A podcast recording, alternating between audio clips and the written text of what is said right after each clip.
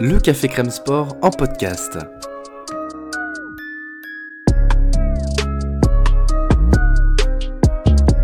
Actualité, analyse, débrief, le CCS, c'est le média qui vous permet de comprendre le sport. UFC 288, et bien c'est parti pour un nouveau podcast UFC, un nouveau podcast MMA, et on se retrouvera au Prudential Center aux États-Unis pour cette carte de le, du UFC 288. Lionel, comment vas-tu? Écoute, ça va très bien, je te remercie. Et toi? Bah écoute, euh, ça va, ma foi. Euh, ravi de, de, retrouver un petit peu les podcasts de MMA. Là, je suis quand même pas mal sur le basket en ce moment. J'en profite. Petit instant euh, promo, même si bon, au final, ça reste le même média. Si vous êtes amateur de basket, les amis, je vous invite à nous retrouver également sur la chaîne du CCS. Bien sûr, le média ne bouge pas. Nous sommes un média multisport. Et donc, euh, vous pouvez nous retrouver sur différents sports, que ce soit sur le site ou sur les podcasts. Mais on essaye aussi de faire des previews euh, des, des playoffs NBA. Et par exemple, là, pour tout vous dire, même si la chronologie ne sera pas vraiment respectée, parce que le podcast basket sort bien avant le podcast MMA. Le podcast, là, on le tourne. On est quoi? On est, euh, on est jeudi, vendredi, pardon. Je risque de le sortir lundi. Donc voilà. Mais on vient de tourner une preview de la série entre les Knicks et le Heat de Miami et je crois qu'il y aura déjà un match ou deux qui seront joués au moment où sortira le podcast. Bref, revenons à nos moutons après le jingle. Metro, Yeah, yeah. Drinking dope turn me to a superhero, yeah. Oh, that's it! Oh! Superman! Oh! Lighten him up at MSG! Oh! Ryan knocks Dominic Reyes out cold! Oh! That is a degenerate.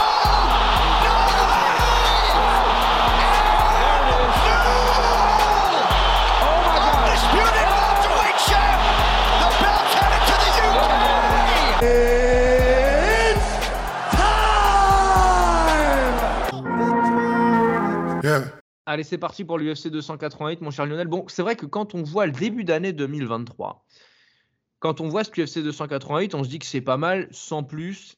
Et euh, cet UFC 288, j'ai même envie d'aller plus loin. Il marque le début d'une phase où les main enfin les fight cards euh, et les UFC Fight Night, par exemple, ne sont pas les plus cool de l'année, hein, c'est sûr. Là, ça va être, euh, ouais, il va y avoir une, quelques montagnes russes, on va dire, parce que le prochain numéroté notamment. Euh, comme tu l'as dit en off juste avant qu'on débute, tu as eu des larmes en, le, en regardant la carte, ce qui peut se comprendre. Donc euh, après, on a été honnêtement, hein, on a été vraiment gâtés là depuis le début d'année. Ah Donc euh, bah c'est bon, c'est bon. C'est, on, ne va pas leur en vouloir et leur, leur être plus méchant que ça avec. Tout à fait, tout à fait. Allez, on passe direct donc euh, au déroulé de la carte. Bon, je vais commencer par les early comme d'habitude et euh, remonter très très rapidement vers, euh, vers la main card et vers les, combats qui peuvent nous intéresser. Le premier combat de la soirée verra s'opposer dans la catégorie des bantamweight Daniel Santos, le Brésilien, Johnny Munoz, l'Américain. Daniel Santos, en carrière, il est à... J'arrive, j'ai perdu, son, j'ai perdu son compte, mais bref, c'était pas très grave. Et à l'UFC, il a deux combats. Euh, une défaite, une victoire. En l'occurrence, il perd contre Julio Hartz, qui est plus connu que lui. En tout cas, moi, je, je, l'ai vu un petit peu plus souvent. Et il, s'est repris en battant Castenada euh, en octobre, style plutôt Muay Thai. Il a 27 ans seulement, mais euh, voilà. Donc il ouvrira la carte et je ne veux pas grand chose à dire de plus sur le cher Daniel Santos. De son côté, lui, Johnny Munoz, eh bien, il a 12 victoires de défaite en carrière. Il est à l'UFC depuis quelques temps maintenant parce qu'il y est depuis 2020. Euh, Quatre combats, seulement deux victoires et euh, deux défaites, vous l'aurez compris. Et euh, voilà, pas grand chose de plus à évoquer sur ce concurrent-là non plus, qui, qui, qui, voilà, qui a quand même six, six victoires au premier round, quand même c'est quand même quelque chose de sympatoche. Le deuxième combat de la soirée, Joseph Holmes contre Claudio Ribeiro. Encore une fois, Lionel, hein, tu n'hésites pas à me couper si tu as quelque chose à rajouter. Euh, Joseph Holmes, euh, il va te plaire, Lionel, parce qu'il a euh, stylistiquement, et là je parle pas de MMA, une petite moustache des familles. Tu sais, c'est l'espèce de moustache qui rebique la, la moustache à la Mario un peu. Ouais, tout à fait. Ouais, ouais à la, euh, à la euh, Eddie Vineland ou à la euh, Yann McCall. Qui ont bien sûr, qui sont champions de l'UFC. Hein, voilà, c'est signe de réussite ça. Mais bah voilà, Holmes, c'est trois combats à l'UFC, deux défaites. Euh, et une des deux défaites d'ailleurs, c'est contre Jamie Pickett, la victime, la victime expiatoire de Bonical lors de son dernier combat, souviens-toi. C'était il n'y a pas très longtemps d'ailleurs.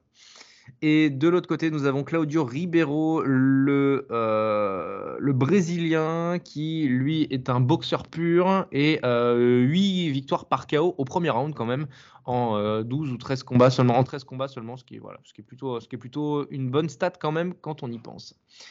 Raphaël Estevam contre Zalgas Zumagulov. Zumagulov, c'est un nom connu, mais pas celui que l'on croit. Ce n'est pas le même que le lightweight qui était, je crois, numéro, numéro 12, hein. il n'y a pas si longtemps avant d'arrêter euh, son contrat avec l'UFC. Zumagulov, lui, eh bien, il a 14 victoires, 8 défaites. C'est dans la catégorie des flyweight. Et de l'autre côté, Raphaël Estevam, il est tout neuf dans le MMA. Il a seulement 26 ans. Et c'est un boxeur, si j'en crois ce que j'ai pu récupérer avant le podcast. Et puis euh, là, par contre, on va passer à un combattant qu'on connaît mieux, Philos. Philos qu'on retrouve contre Ikram euh, Alice Kirov, pardon, euh, dans la catégorie des, des middleweight. Philos qui, on se rappelle, avait battu euh, Nassourdine il y a quelques années. Je sais plus quand c'était, c'était en 2021 tout de même, c'était il n'y a pas si longtemps que ça. Euh, bagage en lutte, bagage en clinch, bagage en cage control, qui est pas, qui est pas mal. Euh, et en fait, il est sur une série plutôt positive, même si ses derniers combats, les derniers combats qu'il a perdus sont contre des, des, membres du top 15. En l'occurrence, il perd au premier round contre Chris Curtis et il perd au premier round contre Roman Dolidze, les deux euh, par TKO. On se rappelle que Dolidze, je sais pas si tu t'en souviens, mais c'est un, c'est assez hardcore le, le KO. Je sais pas si tu t'en souviens. Mais, non, non, non il avait, pris la marée, c'était un, bah, chaos impressionnant, ce qui avait permis à Dolizé, tu vois, de, monter assez vite dans les rankings d'ailleurs. Mais euh, Philos, voilà, il est, il, il est rich, en fait, il est entre le, la 15 et la 20e place hein, dans la catégorie des, middleweight à l'UFC. Et quand on voit le désert des middleweight, voilà, on se dit que Philos, c'est pas, pas, il n'a pas réussi malheureusement à attraper le cut. Et euh, Ikram Aliskerov, en l'occurrence, lui, euh, c'est, il a sur la page de l'UFC, il a qu'un seul combat, mais je crois qu'il en a un petit peu plus. J'avais regardé déjà il n'y a pas très longtemps et il a une victoire et par KO assez rapide d'ailleurs. Quelque chose à, relever sur ces, sur ces early, mon, Lionel ou Ah non, il y a aussi. Ah. Putain, ah ouais, vas-y, vas-y, je t'en prie.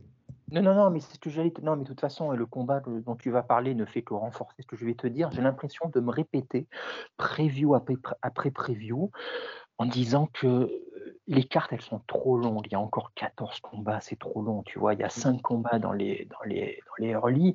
Et honnêtement, il y a trop de combattants. Le roster, il est encore trop important malgré les purges qu'ils font régulièrement. Là, il y a la moitié des combats de ces early euh, enfin, et même des prélims en général, ça n'a pas sa place sur un numéroté, tu vois. Je, je trouve personnellement, même en. Même oui, raison.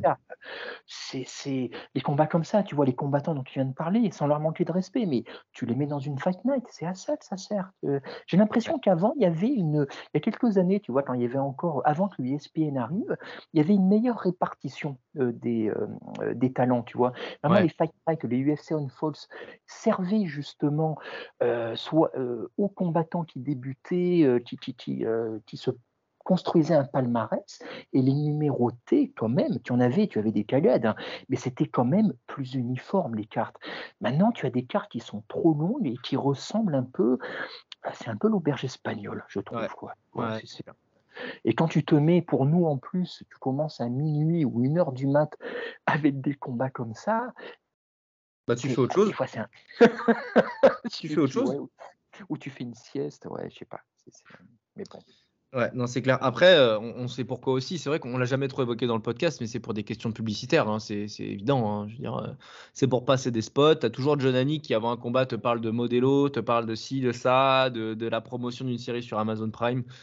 Alors, Malheureusement, même si ça fait un peu bête de foire, euh, c'est un, un, peu à ça, quoi, j'ai l'impression. Ah non, mais c'est même pas qu'il le fait avant, il le fait pendant. Et moi, je me dis, à chaque fois, ça me fait tiquer parce que euh, c'est pas le c'est pas l'endroit pour le faire. Tu vois, tu as une action entre deux combattants et tu as John Annie qui te sort une pub en te disant effectivement que la prochaine série va arriver.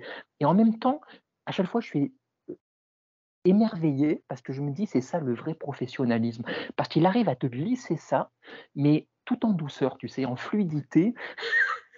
Ouais, ouais, sans, trop augmenter le débit en plus. Hein. Exactement, ah, quoi tu as 10-15 secondes de trailer qui arrive et hop, il revient au combat de manière naturelle. Et honnêtement, je me dis, mais chapeau, voilà, vraiment, ça c'est un vrai pro. Voilà, il n'y a rien à dire. C'est vrai. C'est vrai, c'est vrai. Bah d'ailleurs, euh, pour le pour la pour l'histoire, le c'est le fameux Flying Knee de, de Masvidal. Je, ne fais pas exprès d'en parler, mais euh, parce qu'on parle de ça, c'est rigolo parce que du coup, euh, je sais pas si tu te souviens, mais donc Masvidal s'élance et met son Flying Knee, et en fait, pile à ce moment-là, il est en train de parler de Modelo, euh, et en fait, bah il dit sponsored by Modelo. je sais pas, tu regarderas la vidéo, les gens dans le podcast écouteront aussi, mais c'est assez hilarant. Et, euh, et euh, en fait, c'est couplé entre Modelo et, et, euh, comment il s'appelle, et Joe Rogan qui pète un plan en même temps. Et franchement, c'est, ça montre que il est pro, mais malgré tout, le direct, à un moment donné, tu peux pas, tu peux souvent te faire trahir quand même par un chaos rapide et tout. Et tu, ah bah feras gaffe, tu vas voir, c'est assez drôle de, voir à quel point la, pub se fait saloper par le flying in Masvidal. Quel, quel roi. Ah mais tu sais qu'à cause de ça, et mine de rien, moi je suis pas du tout sensible à la pub. Tu vois, j'ai un cerveau, j'ai cette chance qui ne euh, qui n'intègre pas. Les pubs, je les retiens jamais, je m'en souviens pas ou quoi. Mon cerveau fait blocage. Néanmoins, à force de regarder des events UFC semaine après semaine, j'ai Modelo dans la tête, j'ai Toyo Tire, tu sais, les pneus, les pneus, tapent sur les pneus et tout, machin. Malgré tout, ça, ça, ça entame quand même ton intégrité. Par contre, Modelo, Modelo, pour tout dire, je sais toujours pas ce que c'est. Je sais toujours pas ce qu'ils vendent. Je pense euh, que c'est un déni de ma part, tu vois, une espèce d'envie de ne pas perdre de temps. Genre, d'habitude, quand je ne sais pas quelque chose, j'essaie de me renseigner pour savoir. Là, j'ai vraiment pas euh, envie, je crois. Alors, sauf erreur, c'est de la bière, tu vois. Même moi, ah. j'ai ouais, intégré ça. Ouais, ouais, c'est de toute façon, c'est très logique. C'est l'UFC, c'est un truc de bonhomme. Tu as de la flotte, tu as des pneus, tu as des trucs qui. Waouh à chaque fois qu'ils montent des trailers, c'est des trailers de films d'action ou quoi. Hein. C'est jamais une comédie romantique. Le Samaritain avec Sylvester Stallone. Super. Ouais, le film pourrave en plus. c'est le. Ouais. Ah, Pas grave. Euh, revenons à nos moutons, si tu veux bien, mon Lionel. On va pas, on va il faut qu'on avance. Euh, Braxton Smith contre Parker Porter, ça j'ai envie de l'évacuer très vite.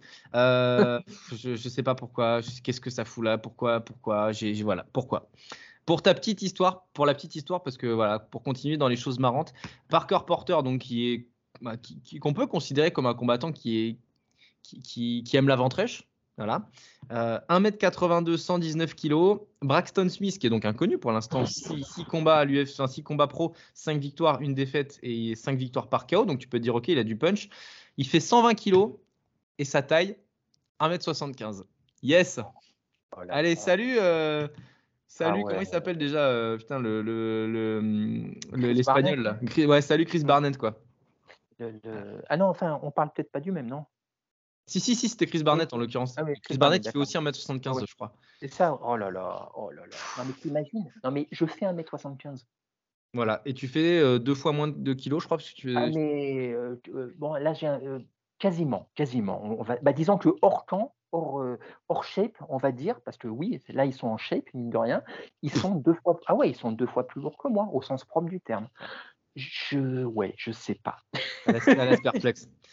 Ça laisse perplexe. Ah ouais. Sachant que le, surnom de Braxton Smith, c'est The Beautiful Monster. Eh bah, j'ai hâte de voir sa version du Beautiful, je crois. Ah ça, va être, ça va être sympa. Mais ouais, non, bon, bah voilà, ça va être, ça va être une, purge, une purge totale. On enchaîne avec euh, les prélims qui, pour le coup, sans être extraordinaires, sont quand même un minimum cool parce qu'il y a des noms qu'on connaît plutôt bien et deux combats avec des euh, rankés. En l'occurrence, je le trouve assez bas d'ailleurs ce combat dans la carte. C'est pas très, pas très sympa pour. Euh, ouais, t'es d'accord, ouais? Ah oui, oui, oui, ah bah complètement. Surtout quand tu vois au-dessus, hein, euh, bah on va, mais le, combat de light heavyweight par exemple qui est au-dessus, ou même le combat de welter. Moi, je l'aurais mis en juste en dessous de Dober Frévola. Ouais, ou même au-dessus. Hein. Ou même au-dessus. Ça m'aurait pas, ça m'aurait pas dérangé. Mais bon, en tout cas, on a la numéro 5 contre la numéro 9 chez les strawweight, Marina Rodriguez contre Hier, euh, Virnavre, Jean Qui, est toujours en, qui est toujours en course d'ailleurs, je trouve ça assez dingue. Euh, combat quand même qui est intéressant dans le top 5 de, de, la catégorie. Marina Rodriguez qui, on se souvient, a perdu, euh, c'était contre Amanda Lemos, son dernier combat, c'était il y a quelques mois maintenant. Euh, mais sinon, elle était sur une belle série de victoires consécutives parce qu'elle avait battu Amanda Ribas, elle avait battu Mitchell Watterson, Mackenzie Dern et, et Yann, qu'on va retrouver un petit peu plus haut, plus haut dans la mmh. carte. Euh, elle est toujours euh, legit pour être dans le top 5 des destro. Et là, on la retrouve face à une, combattante qui euh, qu'on connaît depuis des années, des années, des années, Vandiroba, qui, qui abdique pas vraiment parce qu'elle gagne pas forcément beaucoup, mais elle perd pas beaucoup non plus. Mm. pour te dire, elle est sur un rythme d'une victoire, une défaite depuis 3-4 ans maintenant. Elle a battu Eric, elle a perdu contre Mackenzie Dern, elle a battu Morata, elle a perdu contre Ribas et elle a battu euh, Hill, que j'avoue je ne connais pas. Euh, mais, euh, mais voilà. Donc voilà, Vandiroba n'abdique pas et, jusqu'à cette époque-là, en fait, où elle commençait à perdre un peu, bah, en fait, c'était une combattante de ouf quand même. Hein. donc respect à elle pour ça parce qu'elle a une belle carrière. Elle avait battu Esparza par exemple, tu.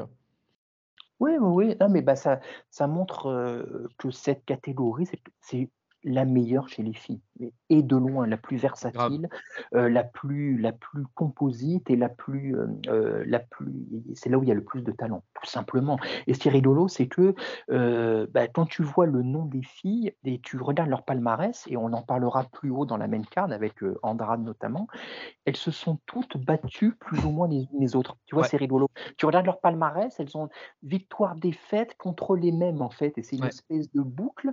Et alors, on pourrait dire que c'est euh, euh, dommage et que ça montre justement qu'il n'y a pas de talent ultime à part celles qui sont tout en haut. C'est pas faux. Mais si on voit le verre à moitié plein, ça montre aussi que bah, elles sont toutes compétitives, voilà, et qu'elles restent. Euh, c'est le et de loin la catégorie où il y a les combats les plus intéressants, je trouve. Tout à fait. Ça va être un vrai duel de style en plus parce que Rodriguez mmh. strike beaucoup plus. Vandiroba, elle, pour le coup, c'est une artiste hein, au sol. Hein. C'est, ah c'est, difficile de trouver plus fort dans la KT en plus. Hein. Mmh. Franchement, oui. Mais debout, c'est trop, c'est trop pour eux. Oui, oui, oui, complètement. Non, là, c'est la vraie opposition de style. Et euh, euh, Yandy Roba, euh, il y a même quelques combats qu'elle a perdus au point. C'était pas forcément juste pour elle. Parce que vraiment, au sol, bah, quand ça va au sol, comme tu dis, il n'y a pas beaucoup mieux dans la tête. Ouais.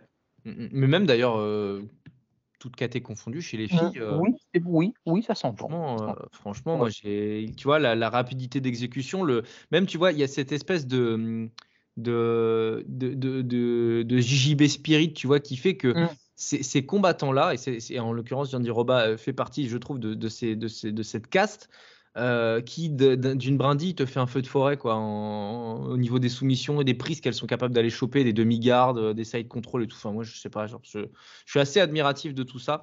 Euh, tu sais que moi ce que je préfère c'est quand debout un combattant arrive à se mettre comme un serpent et à te soumettre comme Olivera l'avait fait contre contre Poirier ou c'était Pantoya qui l'avait fait contre contre Perez aussi je crois chez chez les Fly euh, moi, je trouve ça, enfin, je sais pas, je, vois rarement, je, ne, vois que du beau là-dedans.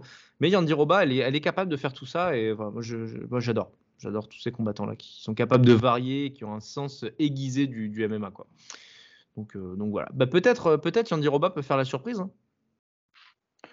Là, j'ai envie de te dire, les deux peuvent arriver, vraiment, quel que soit le, voilà, quel que soit le résultat. Euh, euh, là, pour le coup, vraiment, on espère juste beau combat. Voilà, beau combat, surtout que elle est bizarre cette catégorie. Il y a, malgré le fait que la championne, bon ben, euh, Zhang, qui soit pour l'instant qui a l'air euh, inamovible, mais ça peut, ça peut aller vite. Surtout qu'on sait que Namayonias, a priori, elle a, on ne sait pas trop ce qu'elle fait en ce moment, mais les dernières rumeurs parlaient plus d'une possible montée, donc ah ça laisserait la place. Euh, euh, c'est ce qu'elle disait après, tu sais, elle, dit blanc un jour, bleu le lendemain. Bon, c'est compliqué, mais mais il y a la place, il y a la place. Ok, bon bah écoute, euh, c'est bon à savoir. C'est bon à savoir, c'est bon à savoir. Mais en tout cas, ouais, c'est vrai que quoi qu'il arrive, la KT reste compétitive. Après, je dis ça, mais chez les filles, la différence, c'est que tu as tellement un gap de, de niveau en debout. Euh, tu vois, par exemple, on se souvient du, dernier combat d'Amanda Ribas, là, tu sais, dans la KT qui n'est pas la sienne, je mmh. sais plus contre qui elle était, contre Aroro, Viviane Aroro.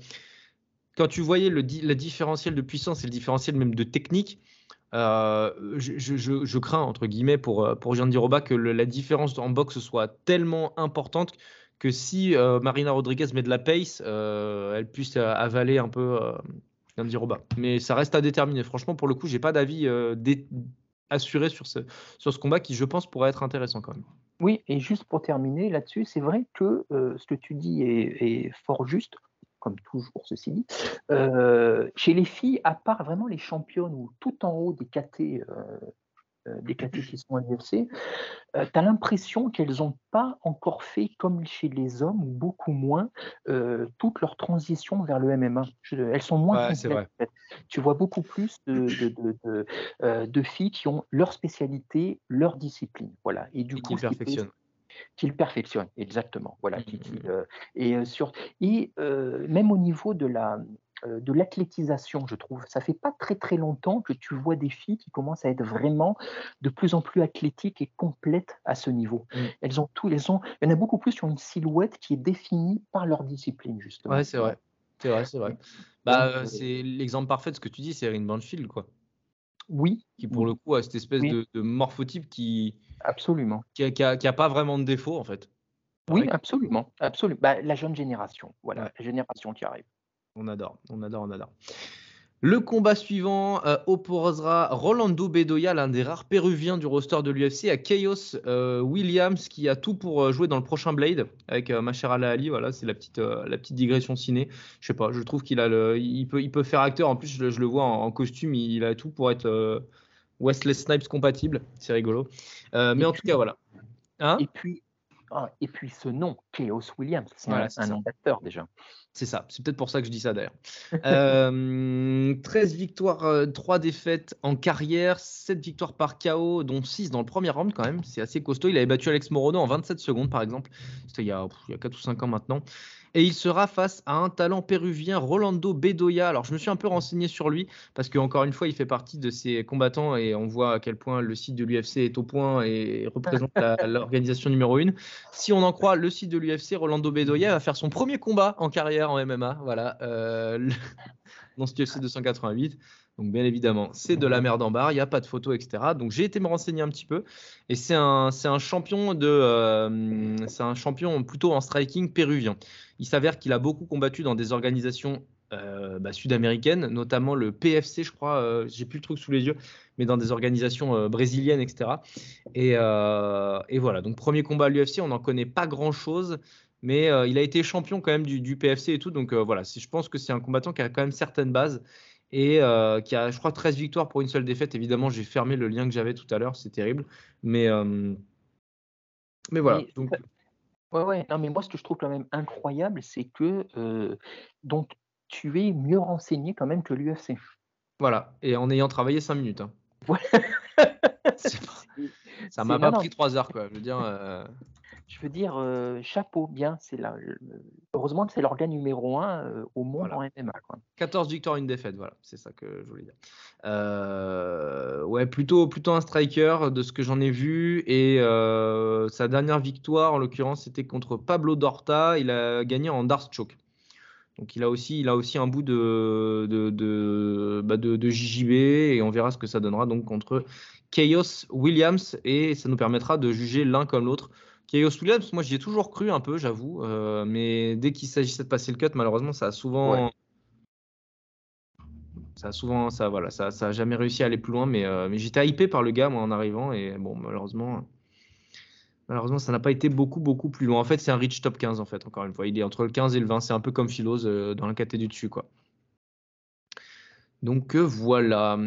Le combat suivant, c'est Kennedy Nzechukwu contre Devin Clark dans la catégorie light heavyweight. Euh, le euh, Nigérian Nzechukwu qui s'était imposé, on se souvient, en main event d'une Fight Night pour dire à quel point la Fight Night devait être à chialer, mais c'était un c'était un co-main event à la base. Le, main event en l'occurrence a été annulé, je sais plus ce que c'était.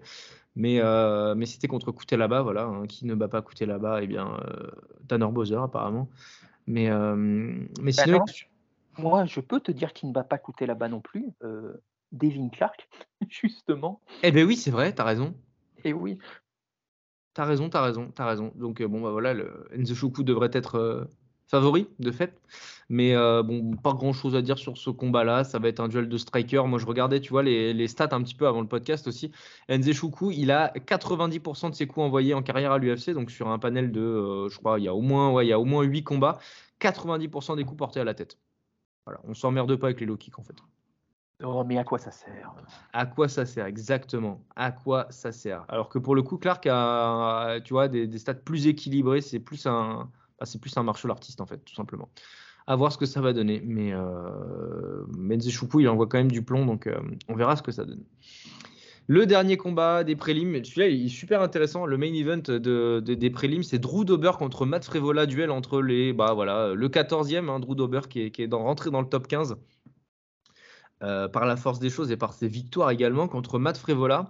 Écoute, euh, deux combattants, je, trouve, le, duel hyper intéressant parce que les deux combattants ont progressé à peu près sur les mêmes aspects, c'est-à-dire qu'à la base, ce sont des lutteurs. Ils ont énormément progressé en boxe et en puissance euh, de frappe. Et euh, du coup, je, me languis parce que, je sais pas, moi j'ai l'impression de voir un miroir en fait dans les deux là. Ouais, c'est pas faux au niveau de la mentalité aussi, quoi. Tu sais, c'est vraiment c'est les deux bagarreurs dans le bon sens du terme. Les mecs, ils abandonnent pas, ils y vont. Ça peut leur jouer des tours justement parce que euh, sans manquer de respect, mais le QI fight, c'est peut-être pas leur qualité première. Non pas qu'ils soient pas intelligents eux, mais tu sens qu'ils aiment, euh, ils aiment la baston, quoi. Ils aiment la baston, donc ils y vont un peu trop souvent et ils, se, ils, ont tendance à se découvrir les deux. Mmh. Voilà. Donc euh, c'est le genre de combat, ça peut s'arrêter très rapidement l'un contre l'autre, ou bien au contraire aller au bout s'ils arrivent à se neutraliser. Mais a priori, il y aura du fun. Voilà, clairement, il y aura du fun. Et, et même si les deux euh, se ressemblent aussi en cela que je les vois difficilement atteindre un top 10. Tu vois, ouais, euh, euh, top, ils peuvent le frôler, mais s'ils y entrent, ils y resteront pas longtemps. Quoi. Voilà. Mais c'est le genre de gars, ce sont les parfaits gatekeepers aussi. Deux semaines parce que pour y entrer, il faut les ah, passer. C'est un enfer, franchement. Ah, c'est pas. Un combattant talentueux. Tu arrives euh, aux portes du top 15 de, de, de, de la KT à des lightweight à l'UFC. Bon, déjà, ça veut dire que tu es un monstre. Mais en plus, tu dois te faire des ou Frévola ou Drew Dober pour rentrer dans le top 15. il y a plus facile. Hein. Et surtout, euh, et moi, je serais plus. J'aime bien Frévola parce que je sais pas, j'aime bien le gars et tout, mais je suis plus impressionné par Dober. Tu vois là, ouais, pareil voilà, mettre une pièce, j'irais plutôt vers Dober. Et ce qu'il a fait contre Bobby Green, à son dernier combat, oh, oh, là là, le mec, il n'hésite pas à aller à la castagne, mais la vraie castagne, quoi. Mm. C'est le genre de gars, il est, j'allais dire, il est effrayant dans une baston de bar. Ils sont tous effrayants, c'est des combattants professionnels. Mais lui, c'est le type qui me ferait vraiment peur. Quoi. c'est, le, gars, il n'hésite pas à y aller contre plusieurs. Et, euh, et, je pense que si vraiment ça va à la baston pure, euh, je pense qu'il il, il, est plus solide que Frévola dans tous les combats. Après, souviens-toi, parce qu'au final, il y a, y, a y a, deux points de vue qui s'opposent. Parce que d'un côté, tu as Drew Dober qui est quand même sur trois victoires par KO consécutives, quand on sait qu'à la base, c'est un, un, un, lutteur. Je crois que c'est un lutteur universitaire, hein, Drew Dober, j'en suis quasiment sûr d'ailleurs. Et euh, donc trois victoires consécutives par KO. Il a énormément progressé en boxe sur les, tu sais, sur les angles et sur la, la, la, comment dire, le, la, la, la, géographie de ses coups. Je sais pas pourquoi c'est ce mot-là qui me vient en tête, mais euh, ces crochets, tu vois, c'est pas des crochets à la Michael Chandler, tu vois. C'est des mm. crochets qui, qui sont pas trop énergivores. Et euh, mais bon, après, ça frappe le plomb, et, tant mieux pour lui d'ailleurs. Mais voilà souviens-toi, le combat contre Azaitar, quand même, il a été rapide le combat.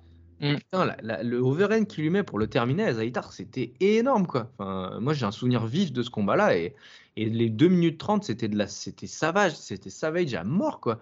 Donc, je me dis, franchement, si ça, si ça tourne à la bagarre, si tu sais, les deux, ils essaient de lutter et qu'ils n'y arrivent pas, si ça tourne à la bagarre, franchement, c'est, je vais pas te dire que c'est 50-50, mais je te dirais que c'est un, c'est un, allez, 55-45 ou 60-40 pour Dober. Mais je donne de vraies chances à Frévola malgré tout, tu vois.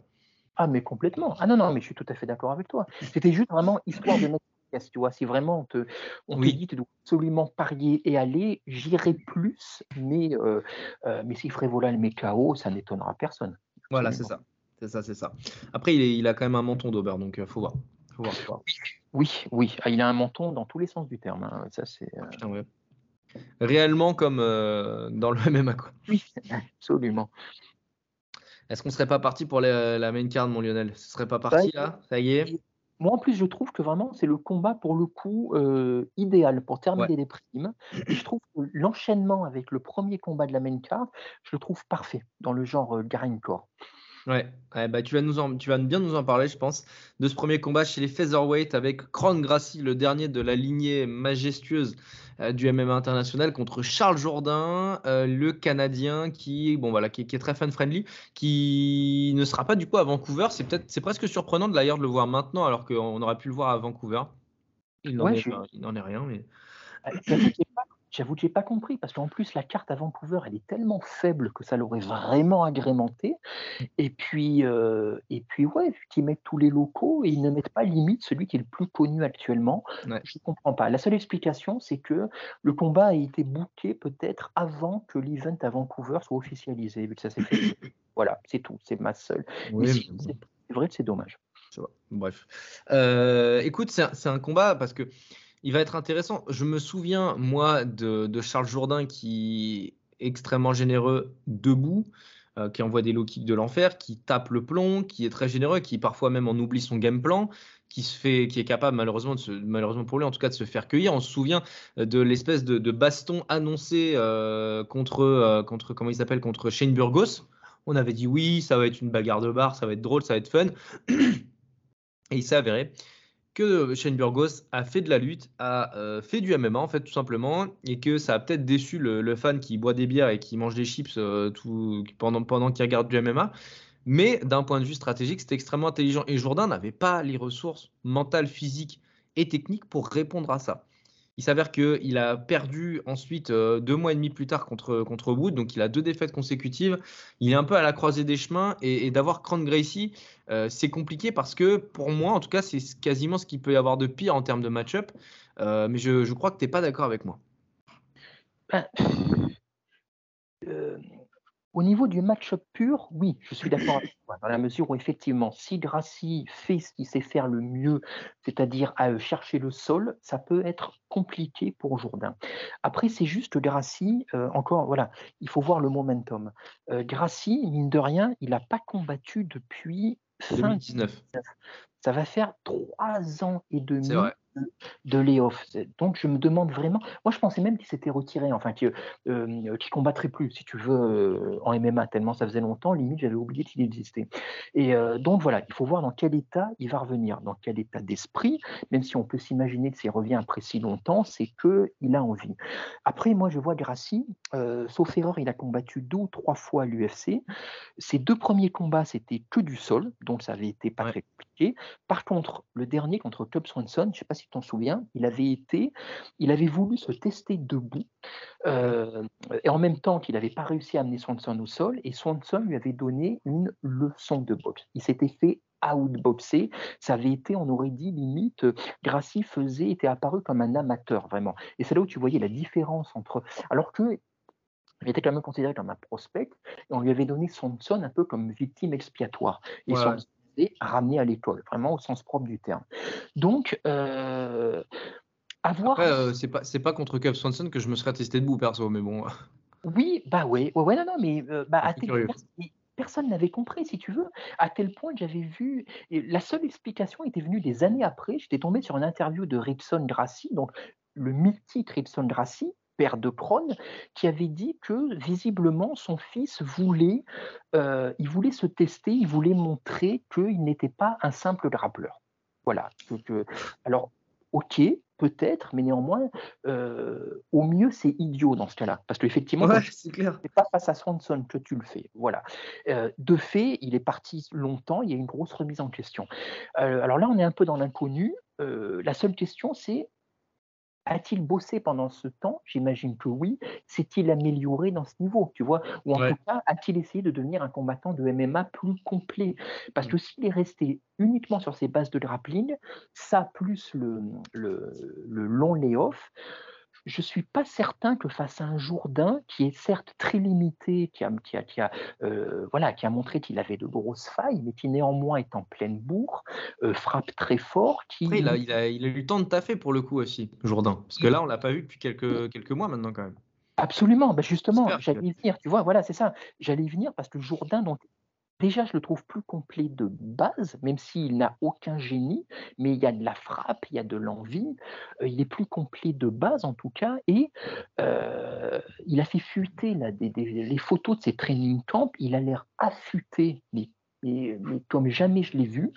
Euh, donc, moi, je ne pars pas forcément du côté de Gracie, tu vois, pour toutes ces raisons. Après, tout en étant un peu dans l'inconnu. Voilà, c'est comment va-t-il, que va-t-il nous montrer, dans, quelle est sa disposition d'esprit, tu vois? J'aime à croire que s'il revient, c'est pas pour rien, c'est parce qu'il a envie de montrer des choses et, euh, euh, et qu'il a travaillé.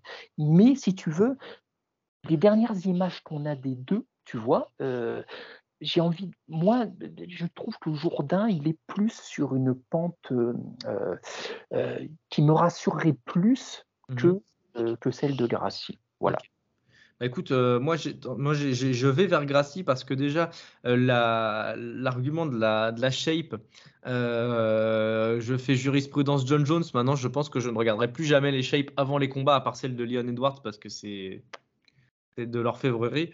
Mais la shape, au final, ça veut, ça veut un peu tout et rien dire parce que tu vois, par exemple, euh, quand, on se, quand on se pavane parce que, parce que Darren Till a, les tablettes, euh, elle s'est pesé contre Duplessis, putain, ça y est, j'ai même pas fait exprès. même pas fait exprès de parler de Duplessis. Mais, mais, euh, ça veut dire que Duplessis habite dans ta tête quand même. non, mais c'est grave quand même. Je m'excuse auprès de tous les auditeurs du podcast. je vous jure que j'ai pas fait exprès. Euh, non, mais pour en revenir à Darren Till, on, voit qu'il a la shape et au final, bah, on se rend compte dans l'octogone qu'il est cramé. Euh, je dis pas que Jourdain sera cramé, hein, mais je dis juste que la shape ne, transcrit pas. Il transcrit beaucoup de travail, certes, une alimentation aux, petits oignons et tout. Mais malgré tout, euh, ça ne veut pas dire grand-chose parce que si tu as très bien travaillé, mais que mentalement tu n'es plus trop là ou que tu as trop peur, euh, tu peux te faire cueillir, tu vois.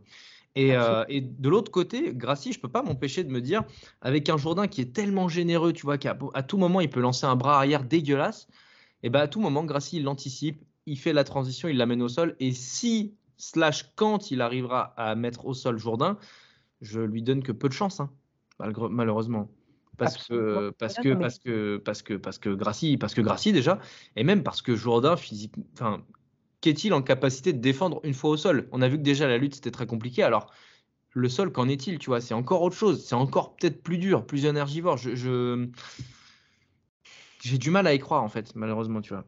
Oui, non, non, bien sûr. Mais après, moi, tu vois, je me pose, moi, tu vois, moi, c'est moi sur Jourdain que je me pose des questions parce que on le connaît, on a vu ses qualités, ses défauts. Concernant sa shape, je suis tout à fait d'accord avec toi. Moi, c'est plus au niveau voilà, du travail. Ça veut dire qu'au moins, il y a de la motivation et de la discipline. Oui, c'est vrai. Ça va totalement s'écrouler, mais au moins, voilà, au moins, au moins on voit que euh, il y a un combattant, euh, on en reparlera dans la carte plus tard, où ce sera, euh, c'est, c'est la même chose. Mais, mais, au moins, il y a ça. Mais si tu veux, moi, je suis plus inquiet, ou en tout cas, enfin, je ne vais pas être inquiet, mais en tout cas curieux, mmh vis-à-vis de Gracie, vis-à-vis de son mental, tu vois, parce que je me demande à quel point euh, c'est un combat de MMA complet, et même tu as l'impression que recherche-t-il même en combattant en MMA ou à l'UFC, tu vois? Moi, l'impression qu'il m'avait donné dans ses combats, même ceux qu'il avait gagnés, tu vois, même à travers ses interviews, son attitude hors cage, c'est euh, il a un côté, il vient d'une dynastie, les Gracie. Déjà, il se sent un peu euh, élu, tu vois, le fait de venir. Et tu as l'impression que le simple fait d'être dans la cage en étant un Gracie, ça lui donnait des droits, tu vois. Et le simple fait d'être là, de représenter, euh, d'être le dernier de cette lignée, ça lui suffisait quelque part. Ouais, ouais, bien sûr. Ouais. Je suis pas certain qu'il soit à l'UFC ou même en MMA pour les bonnes raisons. Et je suis même pas certain que lui le sache, tu vois. Et de fait, le mec, il est. Alors peut-être encore une fois, hein, trois ans et demi, peut-être qu'il s'est remis la tête à l'endroit, mais ses déclarations après Swanson, c'était un peu lunaire, quoi. Tu vois, le gars, il était, euh, euh, il avait gueulé en disant qu'on l'avait volé, qu'il avait gagné, alors que tu revois le combat, mais c'était atterrant, tu vois, tellement il avait été battu, et de penser qu'il pouvait penser autre chose. Donc tout ça me fait dire que, tu vois, même à ce niveau-là, Jourdain, il est stylé, mais il me semble euh, plus concentré, plus à sa place en tout cas, et un peu plus stable dans sa tête. Ouais, stable et Jourdain dans la même phrase, ça fait un peu bizarre, et pourtant, et pourtant, tu vois. Donc, euh, donc, euh, donc tout ça, tu vois, tous ces éléments mêlés, euh, ça donne un combat que je trouve très intrigant. Ouais, ouais, ouais, ouais. Très intriguant aussi. J'ai du mal quand même à croire que, que Kron Gracie revient juste pour qu'on se rappelle à quel point sa famille, euh, tu vois, a inventé des prises de soumission et, est précurseur et, hyper importante dans le MMA d'aujourd'hui. Je, ne crois pas, je, ne veux pas croire en ça. Euh, je, en fait, je me dis, s'il est là, putain, c'est pour une bonne raison, quoi. Parce que, je veux dire, il, n'a. Enfin, c'est pas un combattant qui a de la hype, c'est un combattant qui a un nom, mais qui a pas, pour le coup, de, hype spécial. Euh, entre guillemets, tu vois, qu'est-ce qu'il fout là? Et, autant tu peux te poser la question sur le Crocol qui va faire le, le, barnacle, autant sur Gracie, je me, dis, il vient pas pour rien, tu vois. Je, me.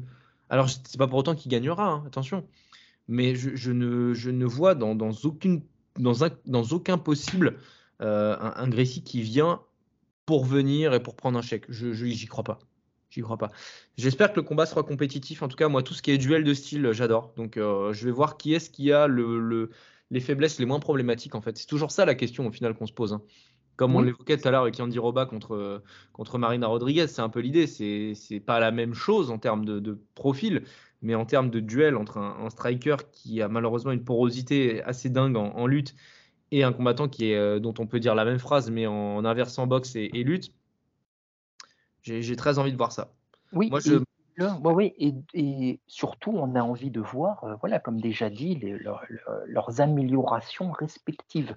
Parce que si, si on peut imaginer, s'il vient et qu'il a toujours les mêmes lacunes debout, ce sera compliqué. Voilà, là, on pourra se des questions. Donc, on peut attendre quand même euh, autre chose à ce niveau. Ouais, mais d'un autre côté, Jourdain, encore une fois, s'il se, si, s'il se fait avoir par sa générosité, il se découvrira et il sera sujet à, la, au takedown et à la lutte. Malheureusement, je vois bien à un moment donné où tu sais, Jourdain, il le coince contre la cage, il envoie du plomb, du plomb, du plomb, du plomb, mais en fait, il se découvre et, et Gracie arrive à, casser la chose en, amenant le combat au sol, tu vois. Oui, mais bah, oui, mais si ça arrive, bah, dans ce cas-là, Jourdain, c'est vraiment euh, euh, bah, trop beau. On l'a vu trop beau. Oui, absolument, absolument. On l'a vu trop beau. Combat suivant, mon Lionel, c'est parti, on enchaîne? Allez. Allez la même, euh, même, même, même cassé. Donc euh, la transition est parfaite. La transition est absolument parfaite. En l'occurrence, on a euh, Mose contre Dwight Schrute. faut avoir Visio Office. Parce que même Mose, il faut s'en rappeler que c'est Mose. Mais je trouve les, les, ressemblances assez dingues quand même. Je sais pas, tu, bah, toi qui as Visio Office, tu te rappelles de Mose ou pas? Non, c'est le, cousin de Dwight dans le dans l'espèce de grange là. D'accord, d'accord. Oui, oui, oui. Complètement sifflé. Et euh, t'enlèves la barbe à Mose, il ressemble à Evloev. Donc euh, voilà, c'est pour ça que je trouve, ça, je trouve ce, duel assez hilarant. Mais euh, donc voilà, c'est le numéro 10 contre le numéro 11. Et c'est dire à quel point les featherweight, encore une fois, on va faire des constats. Peut-être que c'est un poncif, on enfonce des portes ouvertes. Oui, oui, oui, oui, oui. Mais quelle catégorie, bordel de merde, les featherweight. Evloev contre Mitchell, donc le 10 contre le 11. Bryce Mitchell qui a perdu beaucoup de sa superbe, entre guillemets, par la défaite cuisante et est assez euh, marquante contre, contre Ilia Topuria. Euh, Evloev de son côté, bah, il fait son petit bonhomme de chemin. Il était très actif sur les réseaux sociaux pendant un temps, à shout tout le monde, à venir chercher tout le monde à la ceinture, machin truc. Je le trouve quand même particulièrement discret depuis quelques mois. Je sais pas ce que tu en penses, mais ah. euh, c'est. Vas-y, ouais, pardon. Non, je dis c'est pas un mal. Ouais, c'est pas un mal, ouais, parce que c'était un peu trop pendant un temps. Euh, il s'avère que c'est vrai que là, euh, je sais pas trop comment me positionner parce que Evloev fait figure un peu d'épouvantail. Je, rappelle qu'il est invaincu en 16 combats, hein, toutes catégories confondues, qu'il est extrêmement complet, qu'il a quand même un peu de boxe, qu'il a de la lutte, qu'il a du sol, qu'il a de la durabilité, qu'il a un menton enfin encore une fois c'est un, enfer hein, et, euh, et c'était pas normalement l'adversaire de Bryce Mitchell. Hein. Je sais plus contre qui il devait combattre Mitchell à la base, mais euh, mais c'était pas contre Evloev qui prend la short notice. Bryce Mitchell, il a tout à refaire un peu en termes de hype et en termes de hum, bah, d'aspiration pour lui, tellement il a été vraiment battu à plat de couture contre Topuria, qui a un peu, un peu récupéré les, attentes de Mitchell pour lui-même. Comment tu visualises ce combat? Euh, si tant est que s'il reste debout, il est quand même assez largement en faveur d'Evloev, tandis que s'il est au sol ou dans la lutte, ce sera sûrement assez équilibré parce qu'ils ont un peu la même lutte en plus les deux. Ouais, je t'avoue que Mitchell. Alors juste pour indiquer, il devait euh, combattre contre Jonathan Pierce, Mitchell. Ah oui. Et euh, quand le et pour reprendre tes termes, quand on avait appris que Evloev le remplaçait, euh, on s'était dit que c'était euh, c'était un sale coup pour Mitchell quand même, parce qu'il passait d'un combat qui devait le relancer à un combat qui potentiellement va encore plus l'enfoncer. Parce que, alors, euh, peut-être que je vois Evloev trop beau, parce que bah voilà, il a un palmarès, il n'a pas de défaite encore ou quoi, mais moi, je le vois, euh, je le vois poser beaucoup de difficultés à Mitchell. Euh, euh, Mitchell, je crains que, ouais, moi, je crois que je l'ai vu un poil trop beau parce que voilà, en plus, il a une personnalité tellement atypique. voilà, c'est vraiment, c'est de la, c'est de la, c'est le genre de combattant qu'on aime. ne serait, serait une façon décalée, mais contre Topuria, on a vu qu'il était juste. il était juste ça pas si bon que ça. Ouais, c'est ça. Très bon, très bon, excellent même. Il serait pas à l'UFC à ce niveau-là. Mais je crains que le top 5, 10, euh, je, je, le vois rentrer dans le top 10, mais par contre, vraiment, ce genre de combattant, il restera hors top 5. Voilà, parce que au bout d'un moment, ça coince. Et je crains que Evloef soit, je crains pour Mitchell que Evloef soit juste. Euh, euh, lui apporte des choses qui soient juste un peu trop compliquées, tu vois, un peu trop complexes. Mitchell, il a une très bon sol, très bonne lutte, mais enfin très bonne lutte, bon sol en tout cas, mais euh, je sais pas. la lutte, il a été dominé partout pour rien. Oui, oui, euh, absolument. Et le, le, le, le, c'est, je vais pas dire que c'est un peu amateur, ce serait, mais tu vois un peu trop. Euh, pas assez complet. Tu vois, il manque des choses. Il manque des choses un peu trop, un peu trop grossier encore. Voilà, c'est comme si c'était un combattant qui était encore mal dégrossi. Et, euh, et du coup, tu vois, ce qui est intéressant, c'est que, et c'est à ça que je faisais allusion tout à l'heure, de même que Jourdain, il a dû sentir effectivement que face à tout pour il lui a manqué des choses, ne serait-ce qu'au niveau physique, tu vois. Et lui aussi, il a partagé des photos de son training camp. Alors, on va pas répéter ce que tu veux dire sur Jourdain, qui était fort juste, mais néanmoins, il est vraiment, visiblement, il a pris de la caisse. Tu vois, il a pris de la caisse. Mitchell, ouais. ouais, ah, tu vois, il, s'est affûté, il a bossé en ce sens. Alors, encore une fois, hein, ça ne, ça ne euh, présage pas forcément euh, de quelque chose d'incroyable dans la cage, mais par contre, ça veut dire qu'il taffe. Voilà. Aussi bah là, là, plus, tu vois, je trouve. Là, je trouve que ça veut euh, dire plus de choses parce que il a. Tu vois, Jourdain, physiquement, il est ce qu'il est. Euh, qu'il soit en shape, moi, je, m'en fous un peu parce que je veux qu'il soit un meilleur lutteur. Hmm. Par contre, Bryce Mitchell, il accusait un tel déficit physique contre Ilia Topuria que s'il a une shape plus en phase avec ce que sont les phasers, pour le coup, ça m'intéresse un peu plus quand même. Tu vois Oui, bien sûr. Sachant que Topuria, après, c'est une anomalie. Hein, ce ouais, c'est clair. c'est un lightweight, euh, c'est un lightweight legit, le gars. Exactement, voilà, exactement. Donc, euh, donc, mais du coup, ça veut dire aussi qu'il se, il n'a pas pris ce combat à la légère, il met les chances de son côté. Euh, donc là aussi, c'est vraiment hyper intriguant ce combat, et plus encore que le précédent, parce que le Gracie Jourdain, c'est un combat excitant, mais on n'en attend pas grand-chose forcément des deux après. Alors que là, tu as quand même deux gars qui sont, qui ont des ambitions, euh, qui ont les moyens de leurs ambitions quelque part, euh, et ça va être intéressant parce que Evloef est obligé de gagner euh, pour continuer sa marche en avant. Mitchell est obligé de gagner s'il veut revenir dans la course. Donc, tu peux imaginer que les deux vont tout dos. Sachant que quelque chose qui peut aussi jouer, c'est que Evloef, il est peut-être, il a un palmarès, il n'a pas de défaite, mais il n'a pas rencontré encore de, à part peut-être Daniguet, euh, il n'a pas rencontré de gars vraiment d'un très très haut niveau non plus. Donc, tout à fait. la, la, pression va être sur lui aussi. Là où Michel a déjà rencontré des Barbosa, des Topuria, donc euh, euh, ça va être intéressant. C'est vraiment intéressant à, tout niveau. Je, je, regardais un petit peu les, derniers, les derniers posts de, Bryce Mitchell et en effet, ouais, il, a, il, a, il a pris un peu en volume. Hein. Ouais, il a pris, ouais, puis il est plus tracé. J'avais l'impression qu'avant, Carrément. Euh, euh, avant, je pense que c'est le gars qui est naturellement doué et qui ne s'entraînait pas, qui se préparait pas physiquement en fait, tu vois, ou très peu, tu vois, parce mmh. qu'il était, il devait faire du spécifique et il devait tourner au sol, au sol, au sol, au sol, voilà, mais sans chercher en plus, tu vois, ça me fait penser, bah toi, ça va te parler en basket, euh, non pas de je compare les deux au niveau du talent, pas du tout, mais au niveau de la mentalité, quand Michael Jordan au début des années 90. Putain, la, euh, comparaison Mitchell, Mitchell, Michael Jordan. Mais parce que tu sais, de, de, ce que j'ai cru comprendre, après avoir, après avoir rencontré les, trois Pistons, il s'était rendu compte qu'il n'était pas assez étoffé physiquement. il avait travaillé son foncier, voilà qui lui avait permis. Ça me fait un peu penser à Mitchell. Tu vois, il a vu vraiment ce qu'était le haut niveau euh, et les doldotes en lutte qu'il avait dans sa caté, et comme s'il s'était rendu compte qu'il ne pouvait pas continuer euh, à y aller les mains dans les poches. Voilà, il avait eu ses cours de JJB. Donc, mmh à voir.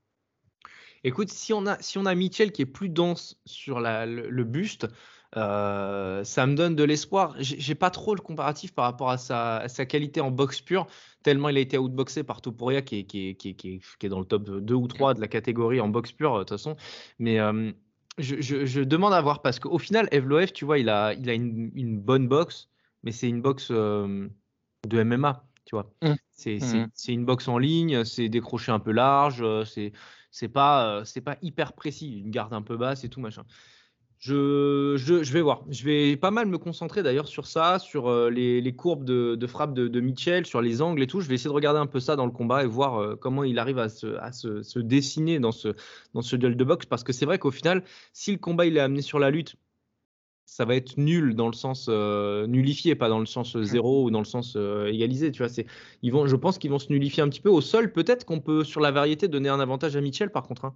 Je sais pas ce que ah tu en penses, mais. Ah, ah oui, non, non, mais complètement. Non, non, mais Mitchell, euh, on s'en moque, on a vu ses limites, mais une fois que ça arrive au sol, il y a quand même, il y a quand même du sacrément niveau. Tu vois, mais juste pour revenir une seconde sur le striking, euh, pour moi, son combat référence peut-être à ce niveau-là, c'est contre Barbosa, où il avait fort intelligemment, il n'avait pas essayé de se, de se confronter en striking parce que clairement, ce n'était pas une bonne idée. Par contre, il avait réussi pour le coup à nullifier le striking de Barbosa et pour ensuite euh, l'amener au sol et euh, le, bah, complètement le neutraliser. Moi, j'imagine plus, tu vois, une, une euh, plus ce scénario-là. Tu vois, je ne mmh. pense pas, ce sera jamais un bon striker, Mitchell. Voilà. Par contre, c'est vraiment, il peut préparer sa défense pour une éventuelle amenée au sol. il se déplaçait bien, non? Je sais plus. Le combat contre Barbosa, il se déplaçait beaucoup, non? Je me rappelle il plus. il se déplaçait pas mal, mais surtout, il avait réussi à ne pas se laisser, à ne jamais se laisser cadrer et à, amener Barbosa au sol. Voilà. Et j'imagine plus plus quelque chose comme ça face à un striker euh, qui lui est supérieur. Et si une fois amené au sol, il a en plus le physique. Euh, tu... Ah, c'est rigolo, tu vois, à force de mmh. parler, je partais beaucoup plus vers Evloef, mais là, ça s'équilibre, tu vois, avec tes arguments. Ça, ouais, ça s'entend, ça s'entend. Écoute, on va voir. Mais euh, je, je, donne quand même de la peau à, à, Mitchell parce que, mmh. au final, tu sais, on, a souvent tendance, et au final, je ne peux pas nous en vouloir, et je pense que tous les gens, d'ailleurs, sont, sont, un peu euh, troublés par ça. Mais euh, un combattant qui perd ou un combattant qui perd durement, on a souvent tendance à, dévaluer un peu son niveau pur. Oui. Euh, parce qu'aussi, il y a l'aspect psychologique, comment tu te remets de ça aussi pour un combattant? Et j'avoue que Evloef, autant il est en pleine bourre, autant on l'a pas vu depuis quand même assez longtemps. Au final, ça fait quoi? Ça fait huit mois, je crois, qu'on l'a pas vu. Euh, quelle est sa progression aussi? Enfin, tu vois, j'ai des inconnus moi aussi sur Evloef. Alors pour, pour autant, c'est celui qui ah peut-être donne le plus de garantie, tu vois. Absolument. Non, non, puis comme, voilà, et puis le, sans, se répéter, mais Evloef n'a pas encore été à Paris peut-être effectivement, il n'a pas été testé euh, au très haut niveau. Mmh. Voilà. Peut-être effectivement, Mitchell, ça va être, euh, ça va être un coup d'arrêt. Voilà. C'est intéressant. C'est intéressant. D'accord, je suis d'accord. Euh, le euh, Coco Main Event, Jessica Andrade contre Yaonan Yan dans la catégorie des strawweight, encore une fois qu'on a évoqué tout à l'heure, numéro 4 contre numéro 6. Euh, bon, Jessica Andrade, il faut, je pense, aussi, bah, pareil, juger la chose à la bonne valeur. Autant euh, contre Lauren Murphy, elle a été euh, extraordinaire euh, dans tous les sens du terme, physiquement d'une densité folle, les progrès en boxe, elle se déplaçait bien, les low kicks, mais assassin. Lauren Murphy, elle aurait dû abandonner à la moitié du premier round tellement elle se faisait masser. Et ensuite, elle a perdu contre Erin Blanchfield. Erin Blanchfield, je rappelle qu'elle l'avait pris en short notice, hein, Andrade. Et donc peut-être qu'elle a eu un, manque de prépa ou peut-être qu'elle s'est un peu enflammée, un peu à la Gilbert Burns dont on va parler dans pas longtemps. Mais donc, on la retrouve cette fois-ci prête, avec un training camp et un peu de repos avant, contre Yonan Yan. Euh, écoute, moi j'ai plus envie de, penser qu'on verra la Andrade de Murphy que la Andrade de, de Blanchfield. Je sais pas ce que tu en penses, mais euh, moi je, vois Andrade battre quasiment tout le monde dans la KT en fait. À part éventuellement Blanchfield et la championne. Euh, bah, surtout que c'est pas la même KT en fait. Voilà, là elle redescend en strawweight. Euh, parce que visiblement les fly, elle a vu que c'était pas pour elle, c'était juste un poil trop, euh, un poil trop gros. Pourtant vu son gabarit, mais un poil trop gros. Donc je t'avoue que je sais pas, je sais pas. C'est Andrade, c'est un peu le, euh, ouais, c'est, c'est, à mon avis, elle est barrée parce que en haut tu as la championne et, et mais elle est quasi, elle peut battre quasiment tout le monde, sinon derrière aussi, quoi. Donc, je sais pas trop. je sais pas trop. Je me demande s'il n'y a pas un peu le, Ce que tu dis est vrai, tu vois. mais après, est-ce qu'il n'y a pas l'usure aussi, tu vois, qui se, qui se, qui se, qui se dans la partie, tu vois. Du coup, moi, j'irais peut-être plus.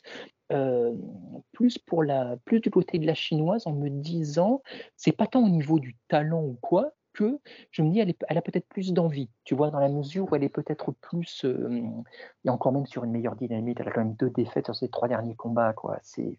Ouais, c'est compliqué.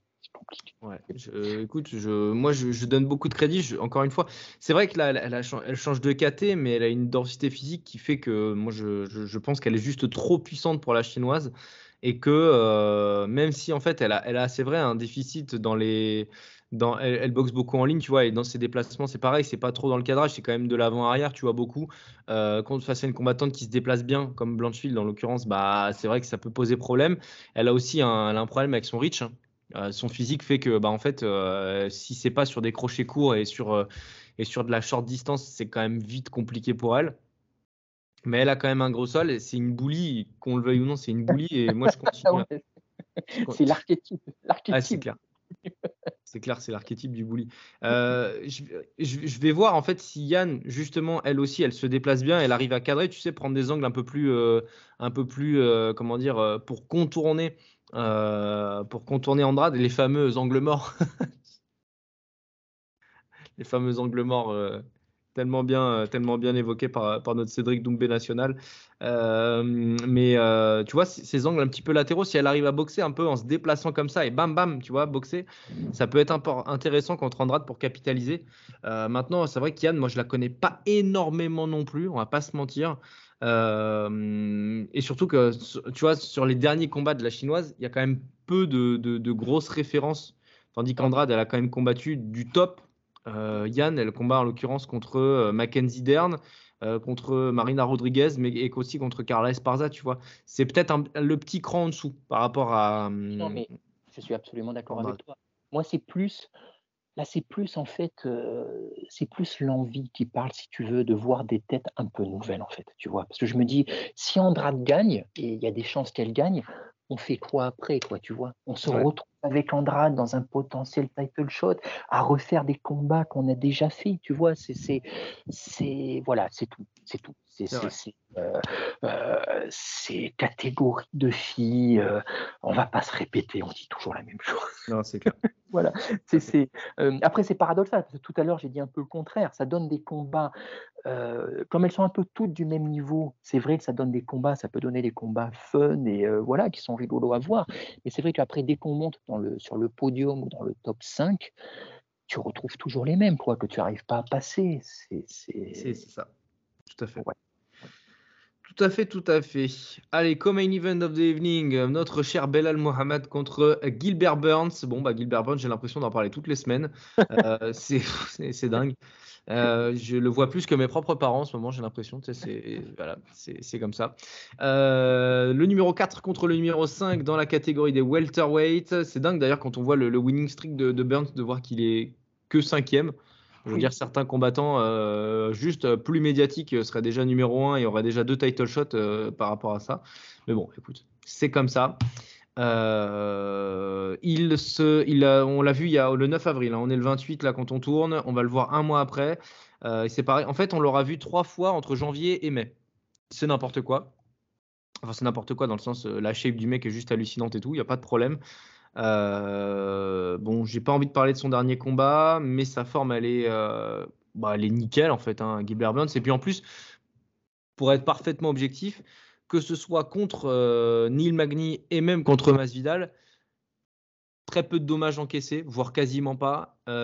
très peu de, on a très peu puisé dans ses réserves, surtout dans le premier combat, mais même dans le deuxième. au final.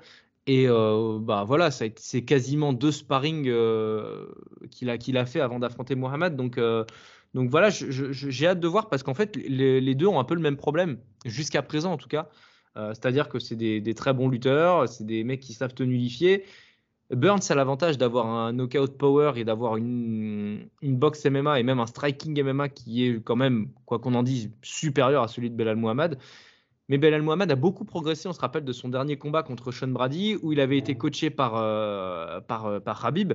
Et on disait de ce combat, putain, d'un combat de lutteur qu'on attendait, passionnant, mais peut-être un, poil chiant, en fait, bah on a un Mohamed qui a outboxé Sean Brady. Comment juger ça par rapport à Burns? J'avoue que j'ai pas envie d'en faire des caisses non plus, parce que l'avantage de Burns est tel debout que ça va être compliqué pour Mohamed, je pense. Mais le cardio, Mohamed, il l'a. Il a une préparation qui est là. Il n'a pas combattu depuis quelques temps. Donc, il aura de la fraîcheur que n'aura peut-être pas Gilbert Burns. Et euh, dans la perspective d'un 5 rounds, je rappelle que c'est un 5 rounds vu que c'est un title eliminator. En fait, hein. le gagnant aura le prochain title shot après euh, Colby Covington. Euh, j'ai un peu peur pour Gilbert Burns qu'il n'ait pas la caisse pour aller jusqu'au bout des 5 rounds. Là où Mohamed, bah, il a un cardio de ouf quand même. Donc voilà, ça fait plusieurs éléments que je peux, que je peux citer là. Qu'est-ce que tu vois, toi, Lionel, dans la perspective de ce duel fort intéressant dans, une catégorie qui qui, qui, qui, qui, marche bien quand même depuis quelques, depuis quelques mois? Bah, je trouve, alors, je trouve le match-up est passionnant. Vraiment, le match-up est passionnant au niveau du ranking, des styles, des personnalités, de tout. Voilà. Les deux sont legit un title shot. Euh, Belal, vraiment, ça fait quand même longtemps qu'il aurait. Enfin, il aurait dû l'avoir déjà, même. Dans un monde idéal, ce serait peut-être, ça aurait dû être le prochain.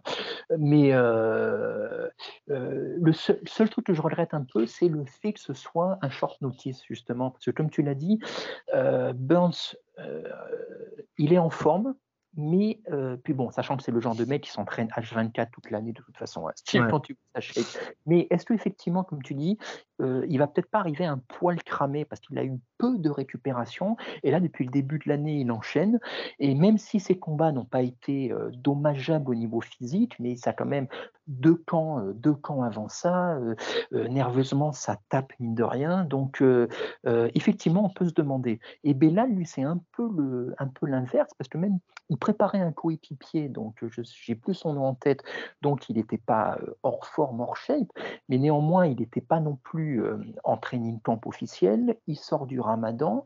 moi je me demande à quel point ça va pas impacter aussi, tu vois, dans, dans un dans l'autre sens, mais et du coup je suis presque déçu qu'ils n'aient pas les deux bénéficié d'un camp normal avec récupération et camp normal après, tu vois. donc j'espère que ça va pas euh, ça va pas euh, gâcher un petit peu le combat. Voilà, ça c'est le, euh, ça c'est le petit 1. et sinon, au niveau du match-up, tout ce que tu as dit est vrai. Moi, je m'inquiéterais au niveau de Burns, au niveau physique, vraiment du gabarit, tu vois, parce que lui c'est un taureau, mais Bellal, j'ai l'impression que c'est encore plus. Tu vois, Burns, il vient des lightweight, hein, il ne faut pas oublier. Alors, c'était un ça fait longtemps, il a bien mué quand même. Je suis d'accord, mais tu vois, il est quand même plus petit, je le trouve moins épais qu'un Bellal. Et Bellal et euh, Burns, il a les défauts. De... Bon, de toute façon, Burns, on va pas répéter, on en a parlé il y a un mois, tu m'aimes pas. tu vois, donc euh, voilà, tout, ce qu'on a dit sur lui euh, avait été dit. Il est très généreux et des fois son style généreux peut un peu se retourner contre lui. Et s'il y a bien un combattant qui est en mesure, qui est vraiment l'archétype du combattant qui nullifie le style adverse, c'est Bellal. Bellal, il n'y a pas mieux, je trouve, pour euh, absorber l'adversaire. Voilà. Et s'il y a bien un gars au niveau qui a il a le gabarit pour ça et le style, qui peut contenir Burns, euh, serait-ce pendant 5 rounds, alors à savoir si Bellal a le cardio pour 5 rounds, voilà, mais s'il l'a, qui peut le contenir, c'est vraiment Bellal, tu vois. Euh, en clinch, euh, J'imagine, moi je l'imagine bien, j'imagine bien un Bellal juste le contenir, tu vois. Et tu vois, euh, si on veut faire un peu, pour faire encore, euh, tu, sais que j'aime bien les comparos un peu pétés, mais tu vois, vu qu'en plus il n'a pas eu trop longtemps, peut-être il craindra de manquer de cardio, j'imagine bien Bellal faire le combat qu'avait fait Ousmane contre Masvidal lors de leur premier combat tu vois. C'est-à-dire ne pas forcément prendre de risques, ne, ne, pas s'exposer au niveau du striking, et donc du coup, le clincher contre la cage pendant 5 rounds, le plus possible en tout cas, tu vois, pour le fatiguer, pour l'empêcher de se développer, voilà, pour l'empêcher d'envoyer ses coups. Et euh, du coup, un combat qui sera pas forcément euh, excitant à voir, mais par contre, d'un point de vue tactique, euh, qui sera juste implacable. Voilà, tu vois, il prendra pas trop de risques, et, et mais le contraire, tu remarqueras qu'au fur et à mesure des podcasts, je donne de moins en moins de pronos parce qu'à force d'être, de voir des surprises. Il faut arrêter, hein, on arrête. il faut arrêter parce que je me dis d'un autre côté, c'est ce que j'imagine, mais d'un autre côté, le contraire aussi peut se faire. Tu vois, un Burns qui arrive et qui l'agresse, qui l'attaque euh, et qui le connecte. Voilà, qui le connecte. Parce, parce qu'on a vu Bellal euh, certes, il a fait des progrès, comme tu dis, mais on l'a vu aussi contre un mec comme Edwards. Il a souffert hein, de la pression adverse. Ah ouais, complètement. il aime pas les mecs qui avancent, les mecs qui avancent en striking et qui lui donnent et qui sont meilleurs que lui en striking et qui lui mettent la pression. Il aime pas, il aime pas du tout. Donc, alors certes, il a progressé depuis, mais Burns reste meilleur que lui à ce niveau-là. Et, oui, et puis en plus, Burns, il est capable d'absorber une pression. Tu vois, c'est toujours cette histoire de qui, de chacun a un jardin chacun s'exprime le mieux dans une discipline, chacun aime mettre la pression, chacun aime parfois contrer, tu vois, ça se transcrit dans, un milliard de domaines différents avec le MMA. Ce qui fait la force des grands aussi, c'est de savoir gagner sans être mis, euh, sans, s'être mis dans son jardin. Et en l'occurrence, à ce petit jeu-là, je mets un avantage à Burns, qui en fait est capable d'à peu près tout connaître. Souviens-toi, enfin, du combat contre contre Shimaev, euh, encore une fois, qui, ne tu peux pas mettre la pression à Ramzat, c'est lui qui te la met, c'est comme ça. Et il avait quand même réussi quasiment à le, enfin en tout cas à la fin du deuxième round, on était là genre bon bah il y a match nul, on fait comment tu vois? Et, mmh. euh, et Belal contre Leon Edwards, euh, premier round assez équilibré de mémoire, mais ensuite il prend la marée quoi euh, Belal donc oui complètement. À ce petit jeu là, je, je, moi je continue de penser que Burns a un avantage, mais ma principale question c'est dans quel état physique est-il, sachant qu'il y a trois chances sur quatre pour que le combat aille au bout à la décision quand même? Oui, bien sûr. Et en plus, voilà, l'argument que je t'ai avancé sur le gabarit de Bellal se retourne aussi contre moi dans la mesure où s'il y a bien un molosse qu'il a affronté, c'est Shimaev, qui était ô, combien plus agressif et il a largement euh, il a largement tenu face à lui. Donc, euh, c'est vrai que ça, ne, ça peut aussi ne pas l'inquiéter. Mais, euh, mais celui-là aussi, combat intrigant aussi, parce que ça peut tellement. Il y a tellement de paramètres dont on n'est pas au courant voilà, au niveau de leur forme respective, et ça peut tellement partir d'un côté comme de l'autre. J'avoue, j'avoue. C'est vrai que c'est. c'est, c'est je sais pas, je sais pas. C'est curieux, sachant que Bellal, on n'a pas trop entendu parler de lui non plus depuis Brady. après, c'est Bellal, hein, j'avoue que pour le coup. C'est Bellal, c'est vrai. Mais tu à se demander s'il a un compte Twitter, quoi. ouais, c'est pas faux. Mais si, mais si tu veux, moi, je pensais qu'il allait euh, enchaîner un petit peu plus rapidement, tu vois. Je pensais que cette victoire contre Brady, qui avait été éclatante, allait lui servir justement de tremplin, euh, limite à le faire un peu fast-tracker des autres. Et non, non. Tu vois, et la limite, Burns qui arrive de plus loin, euh, est presque euh, plus, plus légitime que lui ou pour un title ah, shot, tu vois. Moi, je, moi c'est ce que je, c'est ce que je mettrais en tout cas, parce que bah, il combat plus et puis parce qu'il gagne quoi. Malgré tout, il est sur peut-être qu'il est sur trois victoires sur ses cinq derniers combats, mais il perd contre mm. Ramzat et Ousmane, qui était encore le Ousmane euh, dominant et le, prime Ousmane. Bon, voilà. Moi, je vois, je vois bien Burns l'emporter pour faire un léger prono, peut-être à la décision. J'ai du, du, mal à voir, euh, mais ça, ça peut, hein, j'ai du mal à voir Belalette Mikao quand même. Oui, ouais, ouais. Mais moi, tu vois, juste pour. Euh, tu m'aurais dit un 3 rounds, j'aurais été plus serein pour Burns. Ouais. Est-ce que Burns est capable d'aller au bout des 5 euh, aussi frais qu'au début je sais pas, parce que c'est très, très énergivore sa façon de combattre. Donc, euh, euh, à voir. À voir. C'est, mmh. voilà. Plus de calcul pour Bellal. Ouais, non, franchement, il est, il est dur, à, il est dur à voir ce combat. Il est dur, il est dur. Il est vraiment. chacun a des gros avantages. Chacun a des gros avantages et sachant que que soit ou non légitime Covington pour le title shot, quels que soient les combats suivants, de toute façon, ça sera passionnant. Tu mets Edouard contre Bellal pour une revanche éventuelle qui s'est amélioré ou Burns, c'est passionnant. Tu mets Covington contre les deux, c'est passionnant aussi. Moi, j'ai plus envie de voir Burns sur le title shot quand même, ring, parce que j'ai du mal à voir Bellal quand même. Je donne peu de chance à Bellal contre Edwards. Euh, ouais, et même François, parce que l'autre, il a continué de progresser en même temps. Euh, ça, il, a, il a un coaching staff de, de, de, malade. Euh, enfin. Ouais, c'est pas faux. Ouais, c'est pas faux. Tandis que Burns, tu vois, il y a le bénéfice du doute. Mais, euh, mais ouais, non, non, franchement, euh, euh, je sais pas. Ça va être un combat passionnant, en tout cas, c'est sûr. J'ai du mal aussi à avoir du, beaucoup de sol. Je pense que ça va beaucoup rester debout. Au pire, ça va se nulifier, ça va faire du cage control, ça va, se, ça va gagner du temps, ça va gagner des secondes, ça va essayer de mettre du physique pour, pour fatiguer l'autre. Mais j'ai du mal à avoir du sol sur ce combat, tu vois. Ouais, plus du clinch. Non, mais plus du clinch comme toi. Et ce qui explique que ça peut euh, virer au combat chiant aussi, justement. Mmh. Tu vois Des clinches contre la cage pendant. Euh, avec les minutes qui défilent. Et, euh, c'est pas, pas inenvisageable. Surtout. Mais tu vois, en sortie de clinch, Burns, comme il est très fort en short distance, il est capable de faire de gros dégâts aussi à Bellal. Est-ce qu'il aura la, capacité défensive pour résister à ça? Je ne sais pas. Mais il y, a des, phases du combat qui vont attirer toute mon attention en tout cas. Ça va être super. Ça va être un très très beau, c'est un très très beau common event pour le coup. Euh, oui, oui. C'est un, peu underground, c'est un peu pour la niche, mais, euh, mais c'est le kiff quoi. C'est ça qu'on aime. Ouais, non, mais et puis sur, et puis quand même histoire parce que là c'est vraiment on dirait une story, on dirait une storyline de film. Mais juste rappeler quand même puisqu'il y aurait dû avoir euh, Olivier Darius et dès que le combat a été annulé, il paraît que les deux, et Bella et Burns de leur côté, ont appelé l'UFC en disant alors ils, voulaient Covington les deux au début, on leur a dit non. Covington il est réservé, mais par contre si vous voulez chaque a demandé un combat, ils ont dit OK. Voilà. C'est la, différence entre ceux qui font des call-out à tort et à travers, qui combattent jamais, et puis bah, ceux qui combattent. Quoi. Bah, tu as, les, as les beaux parleurs et tu as les, les beaux exécutants. voilà, exactement. Je te jure. Bon, en tout cas, voilà, c'est le title Eliminator. Hein. Celui qui perd, euh, bah, bon courage pour, euh, avant de passer à la caisse parce que maintenant, il y en aura au moins un ou deux qui passeront devant lui. Le, main event de cette UFC 288, euh, un peu particulier quand même. Je sais pas, ça, aurait été un magnifique co-main. En main event, voilà, à 6h30 du matin, de regarder Sterling Cerudo, je sais pas, ça me, ça me fait un peu drôle. Mais pourquoi pas, à la limite. Euh, le retour donc de Triple Champ de Henry Cerudo contre Jamel Sterling dans la catégorie des bantamweight, le titre des moins de 66. Euh, je vais, être honnête avec toi, Lionel, j'ai du mal à trouver le combat passionnant. J'ai du mal à me hyper, j'ai du mal à, me dire putain, c'est trop bien de revoir Cerudo. Euh, je suis content de revoir Sterling parce que le Prime Sterling est quand même assez extraordinaire.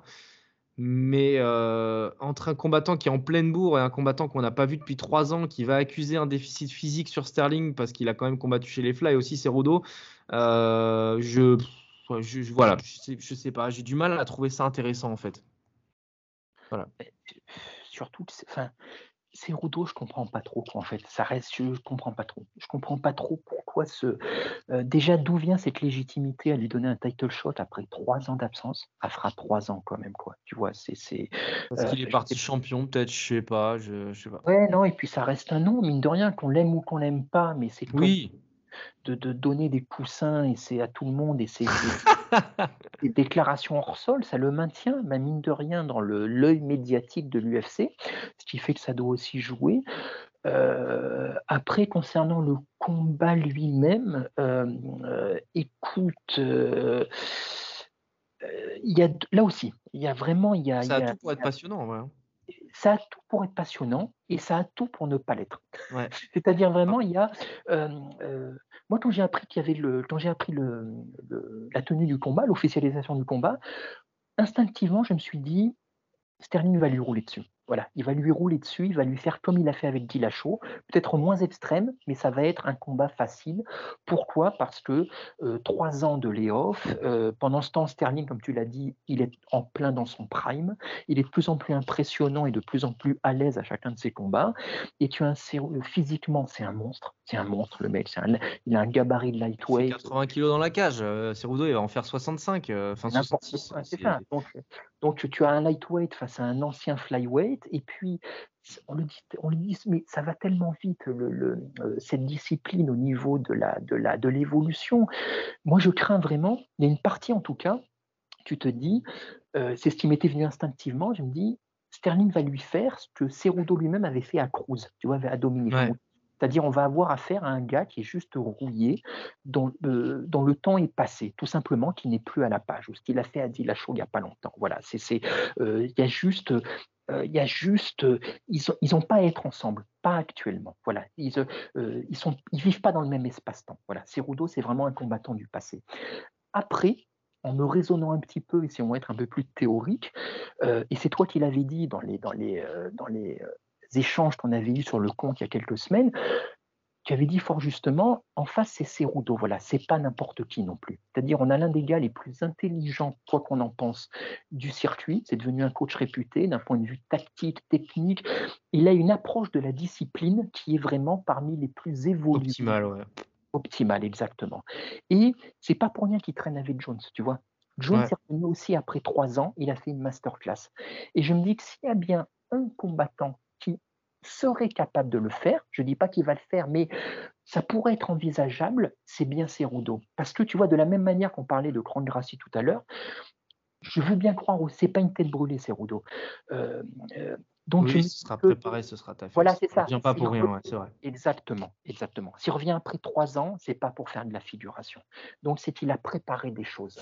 Donc, je veux croire que il va pas faire n'importe quoi, il va pas se faire masser. Donc, du coup, encore une fois, c'est vraiment la carte de l'indécision. je me dis, là aussi, ça peut partir d'un côté comme de l'autre, tu vois, c'est-à-dire, soit Sterling peut vraiment le, massacrer, soit Cerudo peut amener quelque chose de manière à l'embêter. Mais toi, par contre, je ne sais pas. Je sais pas, parce que euh, pour reprendre ce que tu as dit là, à ce niveau, ce que montre Sterling depuis quelque temps, est-ce que Cerudo, avec son physique de flyweight amélioré, euh, pourra le contrer? Je sais pas. Moi, j'ai du mal à y croire, hein. je ne vais pas te mentir. Euh, il y, a, une catégorie et demie en fait d'écart, quoi. Enfin, quoi qu'on en dise. C'est qu'à un moment donné, alors Sterling, c'est pas le mec qui va clincher et tout, hein, euh, mais, mais il va te choper, quoi. Alors, Cerudo, il se déplace extraordinairement bien, il est très rapide, il est très vif. Euh, il va trouver des angles de frappe, il va trouver des juste, Juste, juste je, te, je me permets parenthèse, est-il encore aussi vif? Il y a quand même trois ans qui ont passé, tu vois, ça passe super vite à ce niveau-là. Et même si je ne doute pas qu'il se soit entraîné pendant ces trois ans, quoique, il y a des fois des vidéos qui passaient où il avait un, bon bidon, on va dire, mais là, je ne doute pas qu'il va arriver hyper affûté, comme à ses plus belles années. Mais néanmoins, trois ans ont passé quand même, tu vois.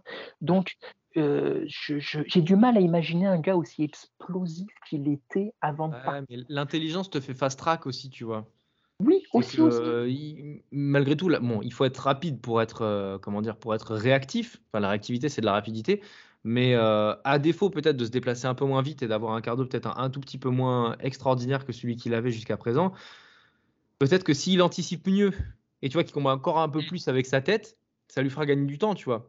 donc euh, c'est un staccanovis du MMA comme on n'a quasiment jamais vu. Donc j'y crois de ce point de vue-là, je, crois à sa capacité à, tu vois, à se déplacer, à, angler ses, low kicks et à, peut-être, tu vois, utiliser euh, bah, un peu tout, tout, tout, toutes les armes du MMA avec les poings, les, les, genoux, les coudes et tout. De transiter parfois, mais par contre, euh, enfin, ne faut surtout pas qu'il aille en short distance contre Sterling parce que c'est mort, quoi. Et il le fera pas d'ailleurs. Parce que quel est l'intérêt de se rapprocher d'un mec qui fait 20 kilos de plus que toi? Il va te boxer, il va t'emmener au sol et tu pourras rien y faire, même si tu as la meilleure technique du monde. Le mec fait 20 kilos de plus que toi, quasiment. c'est ça. Mais déjà, sachant qu'en plus, le striking de Sterling, il n'est pas dégueulasse. Non, mais c'est pas un striking de chaos, c'est un striking de maintien, c'est un striking de, de, de, touche et un striking de jab pour te faire chier, en fait. quoi. Oui, mais absolument. Mais justement, pour reprendre ce que tu disais, euh, même un striking comme la, comme la Sterling peut emmerder un mec comme Cerudo. Ouais, Et si, si Cerudo, du coup, ne doit pas s'approcher, qu'est-ce qu'il va faire?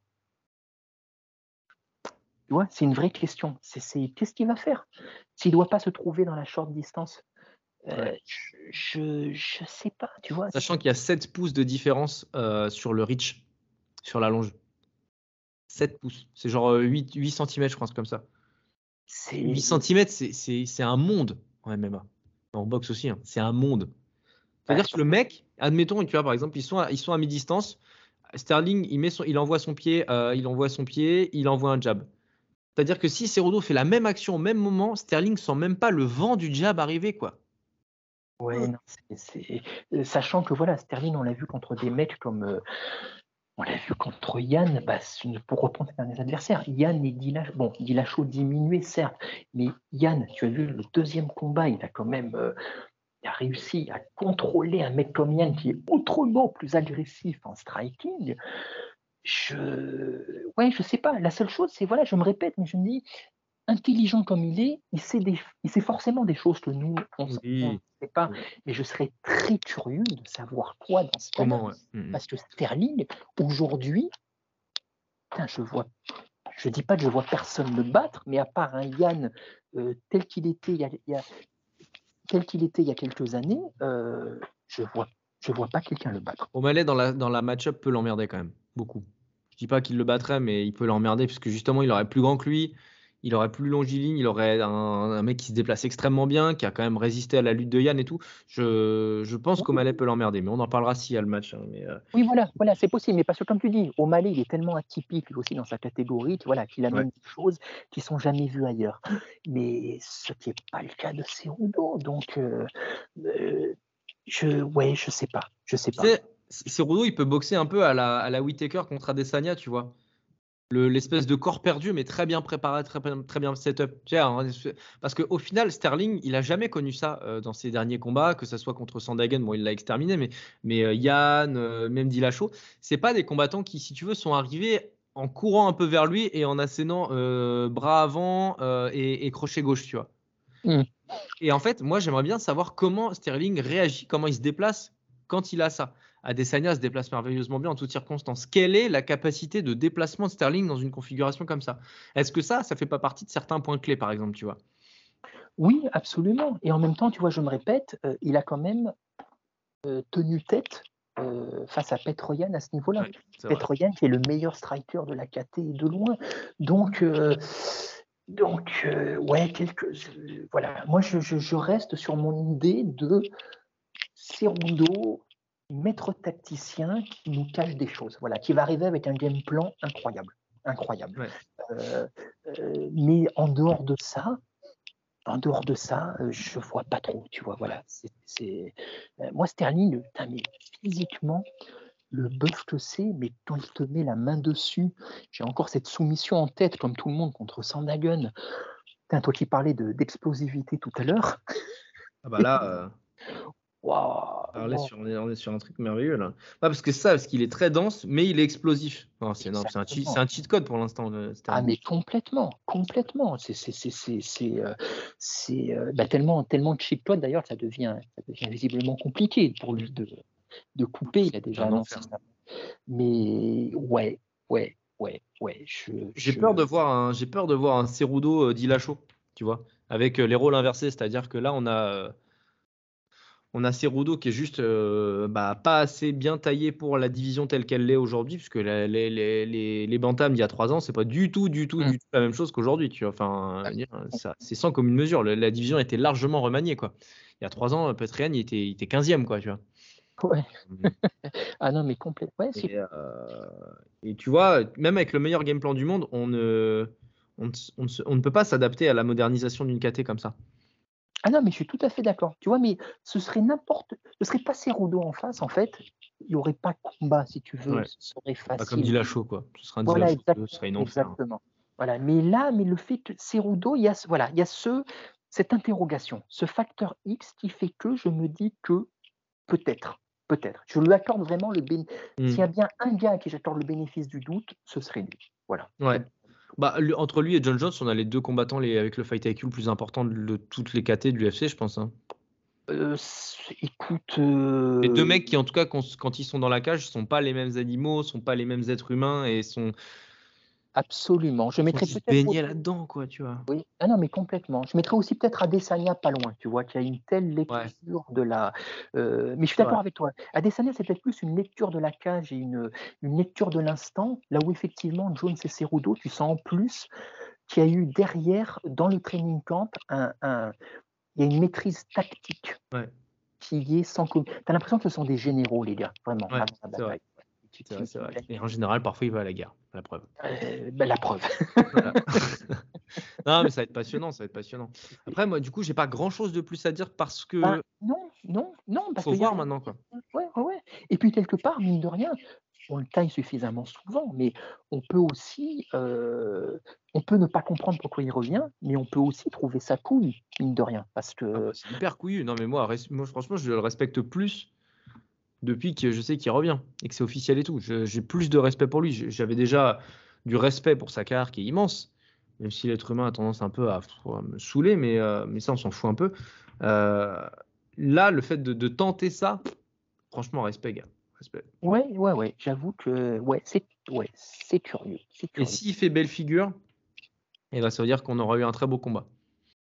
Ah, complètement, complètement. Mais ceci dit, regarde, on a eu il n'y a pas longtemps un Marachev Volkanovski qui peut un peu se lire de la même façon au niveau des gabarits, par exemple, tu vois. Mmh on a ce qu'il en a été. Donc, pourquoi pas ah, mais tu vois, Volkanovski, bah tiens, exactement. Volkanovski, comment il a il réussit à poser de vrais problèmes à Marachev debout? C'est en justement rentrant, tu vois, en rentrant, en essayant de camoufler un peu la tête, mais en rentrant frontalement.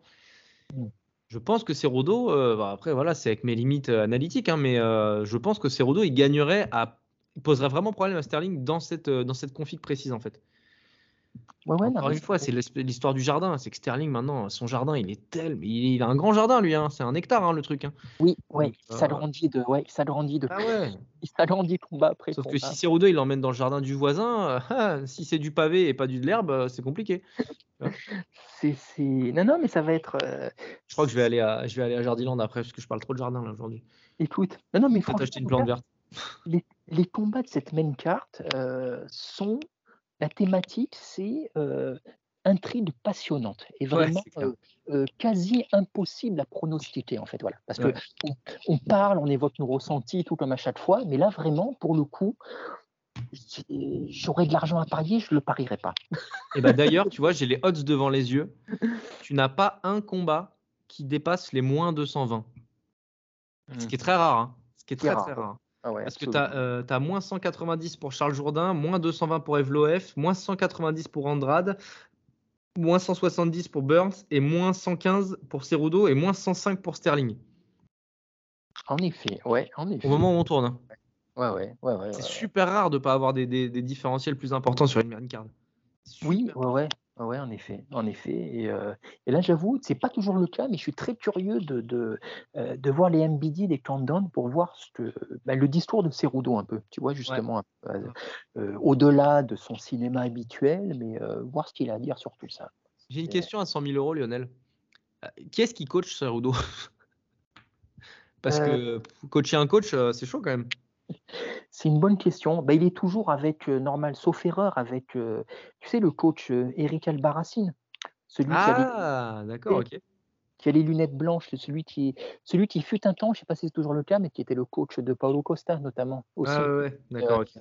et qui est un gars qui est, extrême enfin, je veux dire qu'il est compétent, mais là je te dis que l'eau mouille. Hein. Ouais, c'est clair.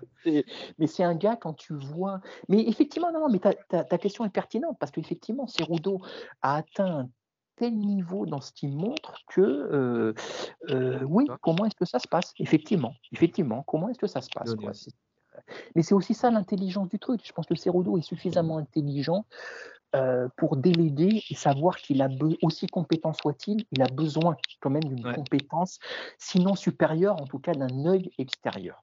Tout à fait. Euh, tout, à fait, tout à fait. Et de fait, euh, mais quel team de toute façon, mais quel team quoi.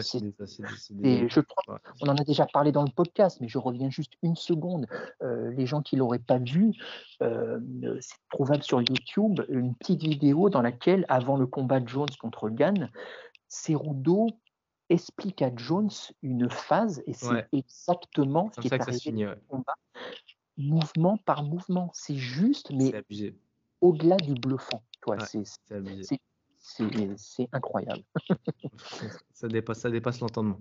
Ah ouais. Bon, je pense qu'on va s'arrêter là, mon Lionel, parce qu'on a fait le tour de la question, à mon avis. Maintenant, on n'a plus qu'à voir les combats. Ce sera donc au Prudential Center, à 4h du matin, comme d'hab, hein, heure française, avec le début de la main card. 2h les prélims et minuit les early. Comme d'habitude, c'est sur RMC Sport que ça se passe. Le Fight Pass, euh, NBA, enfin, ESPN, euh, e tout ça, tout ça.